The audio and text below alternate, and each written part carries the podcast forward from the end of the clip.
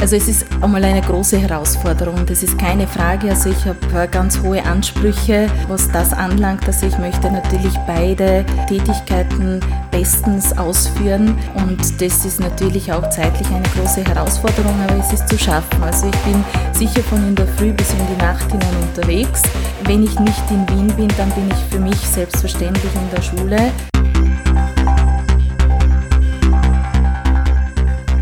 Stimmrecht der Podcast der Steirischen Volkspartei. Stimmrecht bedeutet, wählen zu dürfen. Stimmrecht bedeutet aber ebenso, nicht nur zu reden, sondern auch etwas sagen zu wollen. Hören Sie rein und hören Sie zu. Wir bringen Ihnen die Politik und ihre Menschen näher.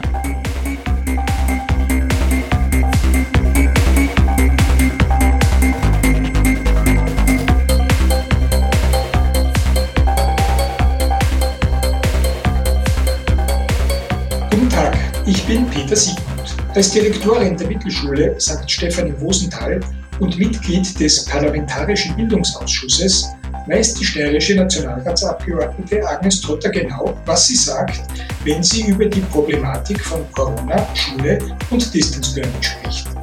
In dieser Stimmrechtfolge redet die gebürtige Ungarin nicht nur über ihre Berufung als Lehrerin, sondern auch darüber, was es hieß, dass ihre Schule Corona-bedingt geschlossen wurde, wie groß die Belastung der Lehrer durch den virtuellen Unterricht wirklich ist, was sie von Sonderprämien dafür hält und warum sie glaubt, dass Schülerinnen und Schüler durch die derzeitige Situation sogar profitieren.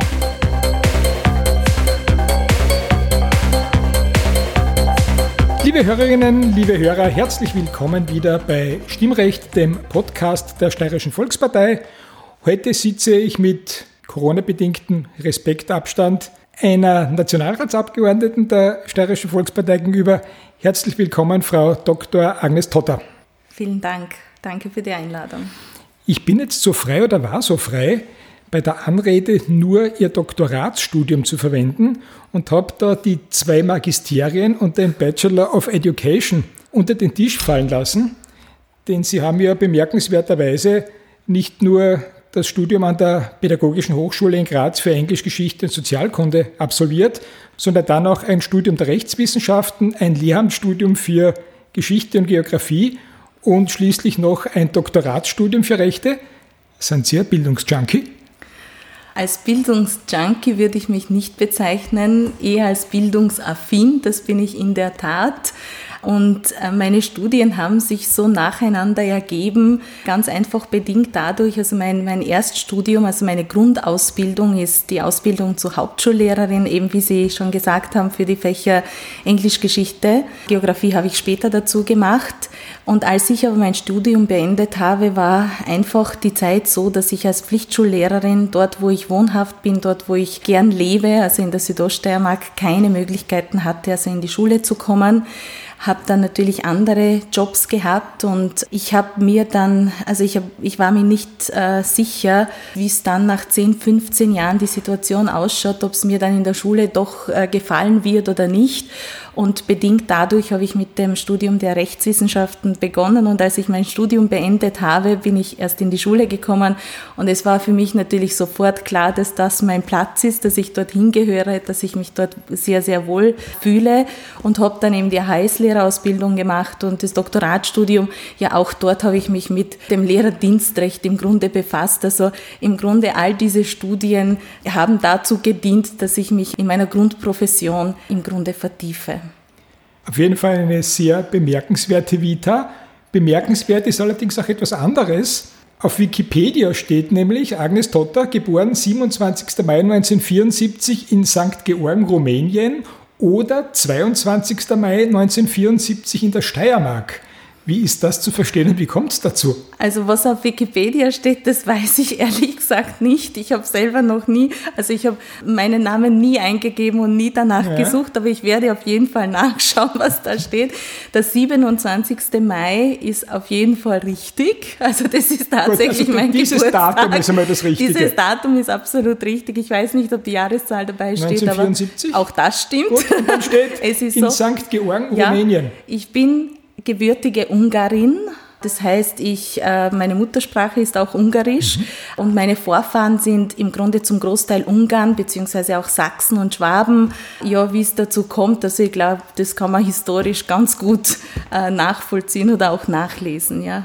Gut, also St. Georgen, Rumänien, das heißt in St. Georgen. In Simbürgen. Ja. Gut, also mhm. das stimmt.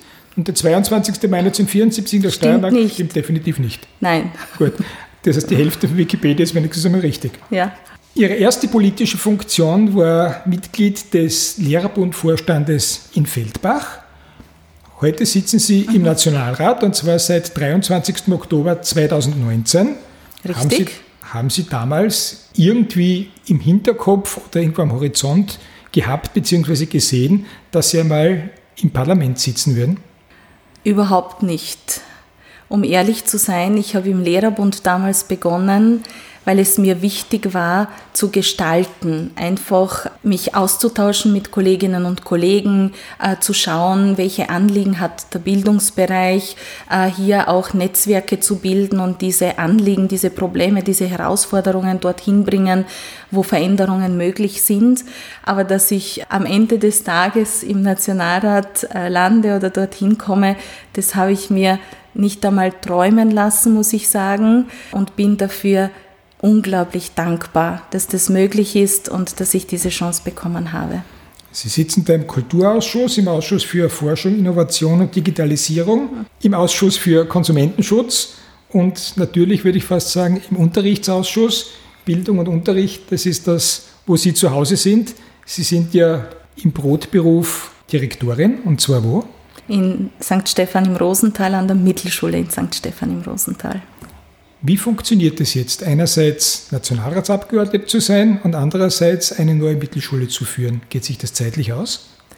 Also es ist einmal eine große Herausforderung, das ist keine Frage. Also ich habe äh, ganz hohe Ansprüche, was das anlangt. Also ich möchte natürlich beide Tätigkeiten bestens ausführen und das ist natürlich auch zeitlich eine große Herausforderung, aber es ist zu schaffen. Also ich bin sicher von in der Früh bis in die Nacht hinein unterwegs. Wenn ich nicht in Wien bin, dann bin ich für mich selbstverständlich in der Schule. Selbstverständlich habe ich reduziert auf 50 Prozent, also das zu 100 Prozent kann man ganz einfach nicht anwesend sein. Darf ich Sie da kurz unterbrechen? Ja. Kann man eine Schule als 50-prozentige Direktorin führen? Ja, wenn man ein gutes Team hat und mein Stellvertreter also ist, ist jemand, mit dem ich erstens sehr gut zusammenarbeite, also sowohl im Lehrerbund auch als auch in der Schule. Wir tauschen uns regelmäßig natürlich auch aus und in diesem Sinne, also in dieser Form funktioniert das. Aber Sie haben schon recht, Verantwortung kann man nicht abgeben und auch nicht teilen. Ich fühle mich auch zu 100 Prozent verantwortlich für das, was an unserer Schule passiert. Das ist klar. Aber ich habe einfach ein gutes Gefühl, wenn ich in Wien bin, wenn ich weiß, dass eben mein Stellvertreter bzw. der Kollege, der mit den Leiterreststunden betraut ist, die Geschäfte quasi führt und vor Ort ist. Bevor wir wieder in die Schule zurückkehren, die jetzt dann einen Großteil unseres Gesprächs einnehmen wird, noch die Frage, was hat Sie denn dazu bewogen oder motiviert, ins Parlament zu gehen und dort Ihre Heimatregion zu vertreten? Naja, das hat sich also in erster Linie ergeben. Also das ist nichts, was man, glaube ich, planen kann. Also man kann nicht sagen, ich möchte Abgeordnete werden. Das ist schön, das hat mich natürlich immer fasziniert. Ich habe ja Geschichte, Sozialkunde und politische Bildung unterrichtet und war naturgemäß auch mit meinen Schülerinnen und Schülern während der Wienwoche auch im Parlament. Selbstverständlich, es ist ja Teil des Ganzen, dass man auch diese Thematik eben in der Schule anspricht und auch veranschaulicht. Und es war schon immer so, dass das ein erhabenes Gefühl war, dort zu sitzen, dort dort zu sein. Aber wie gesagt, also ich hätte mir nie träumen lassen, dass ich dorthin komme. Aber was, ich, was mich motiviert hat, diese Möglichkeit der Gestaltung. Und wir wissen, dass gerade Bildung zum, zu, einem, zu einem großen Teil ein Bundesbereich ist, ja, dass das im Bund entschieden wird, dass es Bundesgesetze sind, die diese Gestaltung ermöglichen. Insofern ist das auf jeden Fall der richtige Platz und es ist für mich Motivation genug, dass ich da mitmache, dass ich da mitgestalten kann. Und nicht weniger wichtig ist natürlich auch unsere Region, also die, diese ländliche Region, diese äußerst liebens- und lebenswerte Region, dass, dass diese auch im Parlament, also in Wien, gut vertreten ist. Also das sind die zwei Motivationsgründe, die mich dann schlussendlich dazu bewogen haben, das auch anzunehmen, dieses Angebot. Als Sie die erste Rede vor dem Plenum gehalten haben, war da großes Herzklopfen dabei? Auf jeden Fall. Also gezittert habe ich, glaube ich, am ganzen Körper, das ist klar, aber das gehört dazu. Also ich glaube, dass das wichtig ist, weil man ja doch Hochachtung vor dem Ganzen hat. Also ich nehme das auch nicht auf die, auf die leichte Schulter und es ist mir auch nicht egal, welche Botschaft ausgesendet wird und ankommt. Deswegen überlege ich mir auch immer sehr gut, was ich da sage. Es ist aber noch nach wie vor so, dass das sehr aufregend ist und dass ich schon spüre, dass äh, wenn ich eine Rede habe und mittlerweile habe ich doch einige, halten dürfen, äh, dass ich doch immer aufgeregt bin. Dass Sie nicht immer im Blickpunkt hatten, Nationalratsabgeordnete zu werden, ist verständlich und nachvollziehbar. In die Schule zu gehen als Lehrerin, das wollten Sie schon immer oder ab wann? Das war für mich ziemlich schnell klar, also schon im, in der Schule. Ab welchem Alter kann ich jetzt nicht ganz genau sagen, aber ich hatte das Glück, unglaublich inspirierende und ganz tolle Lehrerinnen und Lehrer zu haben, die mich schon sehr beeindruckt haben und die mich unglaublich gut gefördert haben. Sie können sich vorstellen, also ich habe ja eingangs schon erwähnt, dass ich gebürtige Ungarin bin und auch wenn manche meiner Vorfahren eben Sachsen oder Schwaben sind, sind, äh, die Sprache, die wir zu Hause gesprochen haben, war doch Ungarisch. Das heißt, als ich da dann in die Schule gegangen bin, habe ich die deutsche Sprache lernen müssen und es waren viele Lehrerinnen und Lehrer dabei, die meine Begabungen und meine Talente gesehen und entdeckt haben und diese auch großartig gefördert haben, äh, so dass ich erstens die Sprache unglaublich schnell lernen konnte und dass ich später auch einfach gewusst habe, wo sind meine Interessen, was kann ich gut, was ist noch ausbaufähig. Und das war für mich persönlich eine absolute Punktlandung. Also ich darf das machen, wo ich die größte Freude dabei empfinde. In Zeiten wie diesen ist der Lehrberuf besonders im Fokus stehend, von welcher Seite auch immer man ihn betrachten mag. Wenn wir jetzt schon eine Direktorin vor dem Stimmrechtmikrofon haben, müssen und werden wir natürlich sehr ausführlich über das Thema Corona und Schule mhm. sprechen. Die erste Frage ist meine ganz persönliche. Sie haben eine erwachsene Tochter. Das heißt, Sie sind jetzt persönlich als Mutter nicht mehr davon betroffen, ein Schulkind zu haben, das jetzt zu Hause ist, Distance Learning oder wie auch immer. Wie froh sind Sie denn darüber, dass Sie von dieser Situation nicht betroffen sind? Naja, ich kann nicht sagen, dass ich froh darüber bin, obwohl es mir natürlich absolut bewusst ist, dass das für viele eine große Herausforderung darstellt. Ich weiß nicht, wie es wäre. Also ich habe mit meiner Tochter auch damals, wo sie noch in die Schule gegangen ist, schon viel gelernt. Äh, sie war äh, jemand, die gern, also diese Unterstützung einfach gern angenommen hat. Ich möchte nicht sagen, dass sie nicht selbstständig war, aber beim Lernen hat sie es irgendwie gern gehabt, wenn ich dann daneben saß und wenn ich sie unterstützt habe und wenn, ich, wenn sie fragen konnte. Aber ich, also ich kenne die Situation äh, und ich weiß, was das bedeutet, mit einem Kind zu lernen und das Kind zu unterstützen.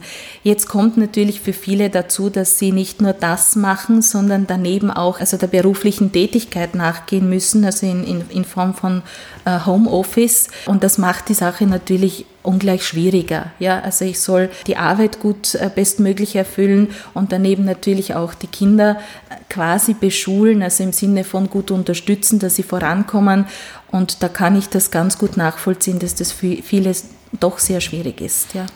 Es ist aber natürlich schon ein Unterschied, ob man am Nachmittag mit dem Kind lernt und den Stoff, der am Vormittag in der Schule durchgenommen wurde, aufarbeitet in Form von Hausübungen oder Wiederholungen, oder ob man völlig eigenständig mit Unterlagen, sei es gedruckten Unterlagen oder auch vom Computer oder wie auch immer, einen völlig neuen Stoff erarbeiten muss. Wie sehen Sie das jetzt mit den Eltern? Wie sehr haben Sie Kontakt mit Eltern, die davon betroffen sind und vielleicht damit nicht so gut zurande kommen, wie es sein sollte im Optimalfall? Mhm. Also ich gebe Ihnen völlig recht, das ist eine wirklich schwierige Situation. Wie wir das an meiner Schule oder an unserer Schule machen, das kann ich Ihnen beschreiben. meine, erstens, wir sind eine Mittelschule, das heißt, unsere Kinder sind schon älter als jene, die in die Volksschule gehen.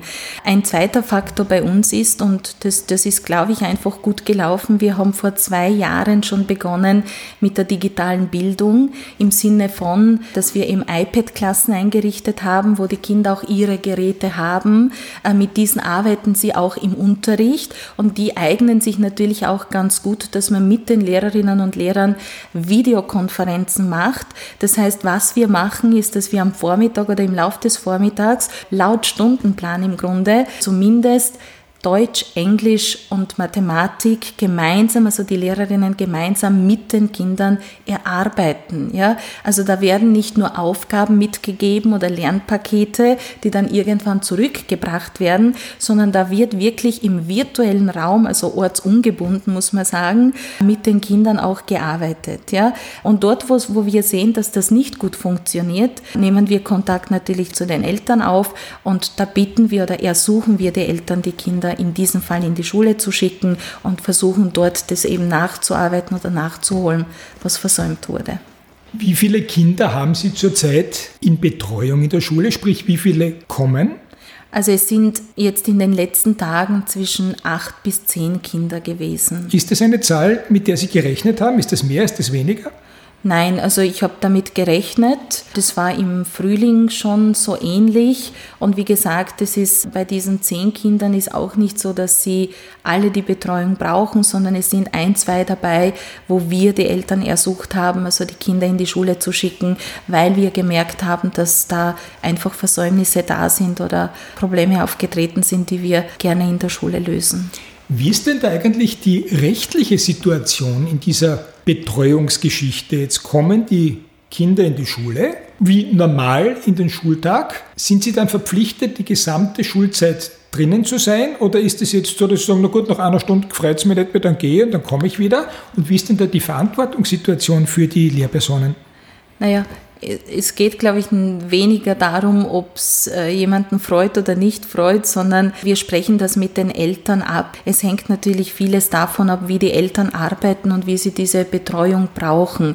Im Normalfall, wenn die Kinder kommen, dann sind sie bei uns eben am Vormittag während der Unterrichtszeit bei uns. Ja. Im Normalfall ist der Optimalfall, sage ich ja. jetzt einmal. Aber nehmen wir mal an, es wären sechs Unterrichtsstunden und ein 14-Jähriger geht nach der dritten Stunde, weil er sagt, weil er was auch immer sagt. Kann er dann gehen oder ist er, wenn er mal in der Schule ist, ganz normal für die gesamte Unterrichtszeit dort wie im normalen Unterricht oder ist das jetzt eine Ausnahmesituation? Nein, es ist grundsätzlich schon eine Ausnahmesituation, aber das, was abgesprochen ist, also wenn die Eltern sagen, dass sie diese sechs Stunden brauchen am Vormittag, dann können wir die Kinder nicht vorab entlassen, nur weil der Schüler meint, jetzt doch nach Hause gehen zu wollen. Äh, da haben wir schon eine Aufsichtspflicht und eine Verantwortung und äh, dem kommen wir selbstverständlich auch in Corona-Zeiten nach. Ein Kommen und Gehen nach Belieben oder nach Freude gibt es natürlich nicht, aber wir versuchen relativ flexibel zu sein, so wie die Eltern oder auch das Kind es braucht. Niemand ist davor gefeit, dass es Corona-Fälle im Personal gibt. Haben Sie schon den einen oder anderen Fall in Ihrem Lehrkörper? Leider ja. Ich muss sagen, bevor der Lockdown gekommen ist, also einige Tage davor, ist es bei uns leider so gewesen, dass tatsächlich Lehrerinnen und Lehrer, auch Schülerinnen und Schüler und nicht lehrendes Personal an Corona erkrankt, erkrankten. Das hat auch dazu geführt, dass die gesamte Schule einen Absonderungsbescheid bekommen hat. Was bedeutet das? Äh, Absonderung bedeutet im Grunde Quarantäne Ja? Die gesamte Schule? Die gesamte Schule. Warum? Es wird ja immer geschaut, man geht 48 Stunden zurück, also vor, vor dem Zeitpunkt, also wo die Symptome aufgetreten sind. Und ab dort habe ich nachverfolgen müssen quasi, also in welchen Klassen diese Lehrerinnen und Lehrer gearbeitet haben, ob sie länger als 15 Minuten und es ergibt sich ganz, ganz einfach daraus, dass eine Unterrichtsstunde länger als 15 Minuten dauert. Also äh, sie waren natürlich in vielen Klassen, wo sie unterrichtet haben, mit vielen Schülerinnen und Schülern zusammen und somit waren von neun Klassen acht zu Gänze betroffen und eine Klasse, wo wir diese Leistungsniveaus heuer haben, also mit Standard und Standard AHS, eine Gruppe, also de facto die ganze Schule. Was hat das bedeutet? Wie ist das, wie ist das dann abgelaufen? Da muss man natürlich eine Meldung machen. Also es gibt einen vorgegebenen Weg, also wie man dann als Schulleitung auch reagiert. Einerseits natürlich an eine Meldung an die, an das Krisenmanagement der Bildungsdirektion. Andererseits natürlich auch die Gesundheitsbehörde informieren und alles weitere macht die Gesundheitsbehörde. Also da bin ich als Schulleiterin auch nicht befugt und habe nicht die Kompetenz, da irgendwie darauf zu reagieren, äh, sondern ich muss dann das befolgen oder das äh, ausführen, was mir die Gesundheitsbehörde dann in dem Fall auch sagt. Wie schockierend war das für Sie, als Sie vor dieser Situation gestanden sind, plötzlich eine unter Anführungszeichen Corona-Schule zu leiten? Naja, schockierend. Es ist jetzt nichts, wo man jetzt nicht rechnen kann. Also wir leben in einer Krisenzeit, bin auch im Parlament tätig, also ich habe viel Austausch mit anderen. Also ich weiß, dass das einfach schwierig ist, das, das abzuwehren und da oder dort beziehungsweise überall aufpoppen kann. Schwierig war es nur äh, mit dieser mit der Angst auch der Kolleginnen und Kollegen, aber auch Eltern. Also äh, Sie wissen, also wir leben am Land, so ist es noch vielfach üblich, dass man in Mehrgenerationenhäusern lebt und gemeinsam mit Eltern, Großeltern und dann haben, da haben schon viele Angst davor, dass sie, äh, dass sie angesteckt werden, dass den Eltern, den Großeltern was passiert. Diese Angst habe ich tatsächlich gespürt und da war mein Bestreben und deswegen sage ich, ich war sehr dankbar dafür, dass die Behörde so kompetent und so rasch reagiert hat, weil ich glaube, dass das vielen geholfen hat, da einfach einmal herunterzukommen, durchzuatmen und ja, also sich sicher fühlen. Jetzt muss ich Sie was fragen, was für Sie natürlich ein bisschen provokant klingen mag, ja. aber der Lehrberuf bzw. die Lehrer stehen ohnehin in verschiedener Hinsicht im Blickpunkt und oft auch in der Kritik. Und jetzt gab es zu Beginn des zweiten Lockdowns von einem Lehrer irgendwo eine Aussage, ich glaube, ich habe es in einer Zeitung gelesen, der sagt, ich muss mich für eine Stunde, die ich virtuell unterrichte, ungefähr gleich lang vorbereiten. Mhm. Ist es so? Grundsätzlich ist es für jede Unterrichtsstunde so vorgesehen. Also wenn man uns jetzt unseren, unsere Tätigkeitsbereiche anschaut, also da gibt es ja verschiedene Tätigkeitsbereiche A, B und C.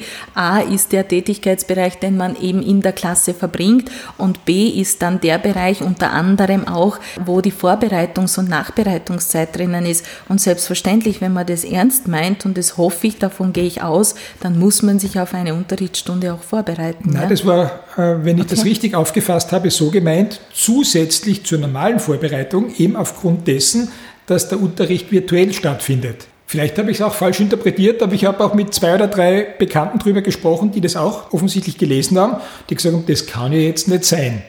Ich weiß es nicht und darum jetzt meine konkrete Frage, ist die Belastung der Lehrer durch diese Art des Unterrichtes jetzt wirklich wesentlich größer als im normalen Frontalunterricht bzw. beim Unterricht in der Klasse? Die Belastung ist vielleicht deswegen höher, weil, weil es einfach auch eine neue Situation ist. Mit, also das ist komplett, also das sind Lehrerinnen und Lehrer auch nicht gewohnt. Also sie bereiten vor, unterrichten tun sie in der Klasse, ist ein anderer Austausch natürlich. Man muss auf viele andere Dinge achten, was man im Unterricht so nicht hat, dass eben das Gerät gut funktioniert, dass alle gut eingebunden sind. Äh, da muss man vorab schon vieles natürlich in die Wege leiten, damit das Zusammenkommen im virtuellen Raum überhaupt funktioniert. Also das kann natürlich schon sein, dass da der Aufwand, damit man eben dorthin kommt, also Vorbereiten auf den Unterricht glaube ich nicht, dass das mehr ist, also die inhaltliche Vorbereitung meine ich jetzt, aber was jetzt dazu kommt, in der Klasse brauche ich diese Mittel in dieser Form vielleicht gar nicht, also die ich einsetzen muss im, im Distance Learning. Und da die Vorbereitung, das heißt, zu schauen, dass jeder die Zugangslinks und Codes und weiß ich nicht, was man alles braucht, hat. Das ist natürlich, dazu braucht man natürlich auch zusätzlich Zeit. Da passt natürlich die nächste Frage dazu ja. und die will ich Ihnen auch stellen. In Bayern gab es die Diskussion und ich muss zugeben, dass ich nicht weiß, wie weit sie jetzt gediehen ist, dass die Landesregierung angekündigt hat, an Schulleitungen und 14.000 ausgesuchte Lehrer eine Corona-Sonderzahlung von jeweils 500 Euro auszugeben oder zu überweisen. Da gab es natürlich heftige Diskussionen. Einerseits, dass das überhaupt gibt, andererseits an ausgesuchte Lehrer. Auch bei uns gab es die gewerkschaftliche Forderung nach so einer Extrazahlung. Wie stehen denn Sie dazu? Ich glaube, was Lehrerinnen und Lehrer und auch Schulleitungen brauchen, ist auf jeden Fall Wertschätzung. Ich glaube, dass sie, so wie viele andere auch, das muss man ehrlich sagen, doch einen großen Einsatz gebracht haben, also großes Engagement gezeigt haben und viel Zeit und viel Kraft investiert haben, damit das Lernen und die Bildung auch im virtuellen Raum so gut wie möglich weitergeht. Dazu kommt natürlich gerade was Schulleitungen anlangt, diese enorme administrative zusätzliche Belastung, also all diese Dinge, die man auch Corona-bedingt natürlich erledigen muss. Also eine Form von Wertschätzung, da bin ich absolut dafür. Welche diese Form ist, da kann man natürlich darüber diskutieren. Ich bin grundsätzlich eher für nachhaltige Lösungen, gerade im Pflichtschulbereich, dort wo Schulleiterinnen und Schulleiter auch neben der Schulleitung auch unterrichten, dass diese eine administrative Unterstützung bekommen. Und ich sehe das so. Also diese Probleme der administrativen Unterstützung, dass man zu wenig Zeit für die eigentliche Arbeit, für die Pädagogik, für die Schulentwicklung, für das Schulmanagement hat, die waren ja vor Corona schon da.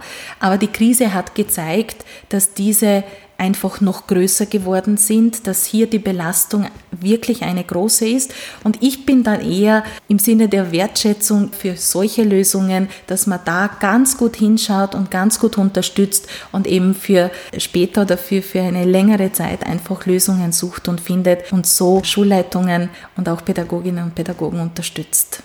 Jetzt noch einmal einen Blick auf die Schüler geworfen. Wie groß ist denn Ihrer Meinung nach der Wissensverlust und die Auswirkung auf das zukünftige Leben der Kinder jetzt wirklich aufgrund dieses zweiten Lockdowns und dieser zweiten Situation, dass sie nicht den gewohnten Unterricht erhalten? Also ich glaube nicht, und davon bin ich wirklich überzeugt, ich glaube nicht, dass die Kinder weniger lernen. Ich glaube im Gegenteil. Ich glaube, dass sie viel Neues dazu lernen. Ich glaube, im Bereich der Digitalisierung wären wir nie so schnell vorangekommen. Also diese digitale Bildung für das, was sie jetzt in Corona-Zeiten gelernt haben, hätten wir unter normalen Umständen wahrscheinlich drei oder vier Jahre gebraucht. Das heißt, sie haben schon sehr viel gelernt, die Kinder. Und sie lernen jetzt auch. Also auch wenn der Unterricht nicht in der Schule stattfindet, sondern ortsungebunden, Stunden, so heißt es nicht, dass kein Unterricht stattfindet, sondern sie lernen, es wird unterrichtet, bei uns viel mehr digital als vielleicht an anderen Schulen, in den höheren Schulen sowieso noch mehr digital als bei uns.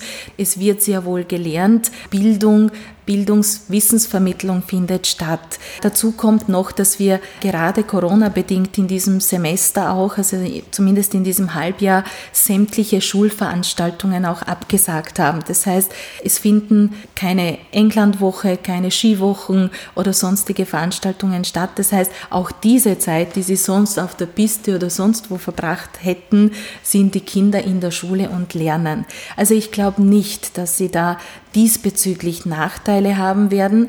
Und ich glaube, dass wir wirklich gut aufpassen müssen. Erstens, dass wir gute Vorbilder sind, dass wir ihnen zeigen, wie man gut und vernünftig aus so einer Krise herauskommen kann. Und ich glaube, dass wir unterm Strich, also wenn wir das gut angehen und gut machen, dass wir alle davon profitieren können, auch die Kinder, weil sie viel dazu lernen, was sie sonst in der Schule nicht gelernt hätten. Das heißt, Ihrer Meinung nach handelt es sich um keine verlorene Generation, die aufgrund von sehr außergewöhnlichen Umständen plötzlich schlechtere Startmöglichkeiten oder schlechtere Voraussetzungen fürs Berufsleben hat. Schauen Sie, ich denke mir, wenn ich an die Kriegsgeneration denke, was das für tüchtige Menschen mit Hausverstand waren, die vieles aufgebaut haben, wovon wir heute noch profitieren. Es ist natürlich sehr schade, dass das so ist, wie es ist. Also ich kann Ihnen sagen, wenn ich jetzt an meine Lehrerinnen und Lehrer denke, jede von Ihnen würde sagen, ich unterrichte ja hundertmal lieber in der Schule, wo ich den Austausch mit den Kindern habe. Es ist einfach ein, ein Gefühl, das man zu Hause oder im virtuellen Raum nicht hat. Aber die Situation ist so, wie sie ist. Und wenn sie nicht so wäre, dann hätten wir keine Krise. Und ich glaube, da geht es wirklich nur darum, was machen wir daraus, wie gehen wir vor, was zeigen wir unseren Kindern. Und ich glaube, dass wir am Ende doch alle profitieren, wenn wir das gut angehen, wenn wir das vernünftig angehen und wenn wir unsere Kinder unterstützen und ihnen einfach gut zureden, dass das gut zu meistern ist und dass wir das gemeinsam gut schaffen werden. Frau Dr. Totter, ich danke Ihnen sehr, sehr herzlich für diese sehr ehrlichen Gedanken einer Direktorin, die natürlich weiß, wovon sie spricht und es war ausgesprochen interessant, Ihnen dabei zuzuhören und zu wissen oder einmal hineinzuhorchen in den schulischen Alltag. Herzlichen Dank noch einmal und alles Gute sowohl für Ihre Aufgabe im Parlament als auch für Ihre Aufgabe mit den Kindern. Herzlichen Dank, Dankeschön. Liebe Hörerinnen und Hörer, auch bei Ihnen bedanke ich mich wieder einmal für Ihr Interesse an Stimmrecht, dem Podcast der Steirischen Volkspartei und seien Sie gespannt darauf, wen wir Ihnen in der nächsten Folge präsentieren.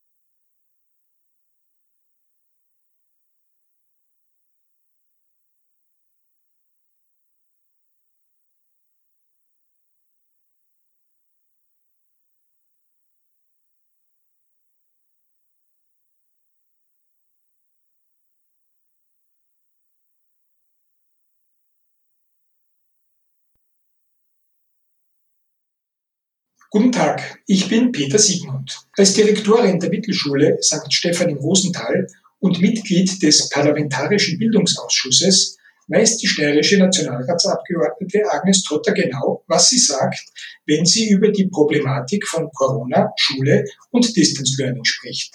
In dieser Stimmrechtfolge redet die gebürtige Ungarin nicht nur über ihre Berufung als Lehrerin, sondern auch darüber, was es hieß, dass ihre Schule Corona-bedingt geschlossen wurde, wie groß die Belastung der Lehrer durch den virtuellen Unterricht wirklich ist, was sie von Sonderprämien dafür hält und warum sie glaubt, dass Schülerinnen und Schüler durch die derzeitige Situation sogar profitieren.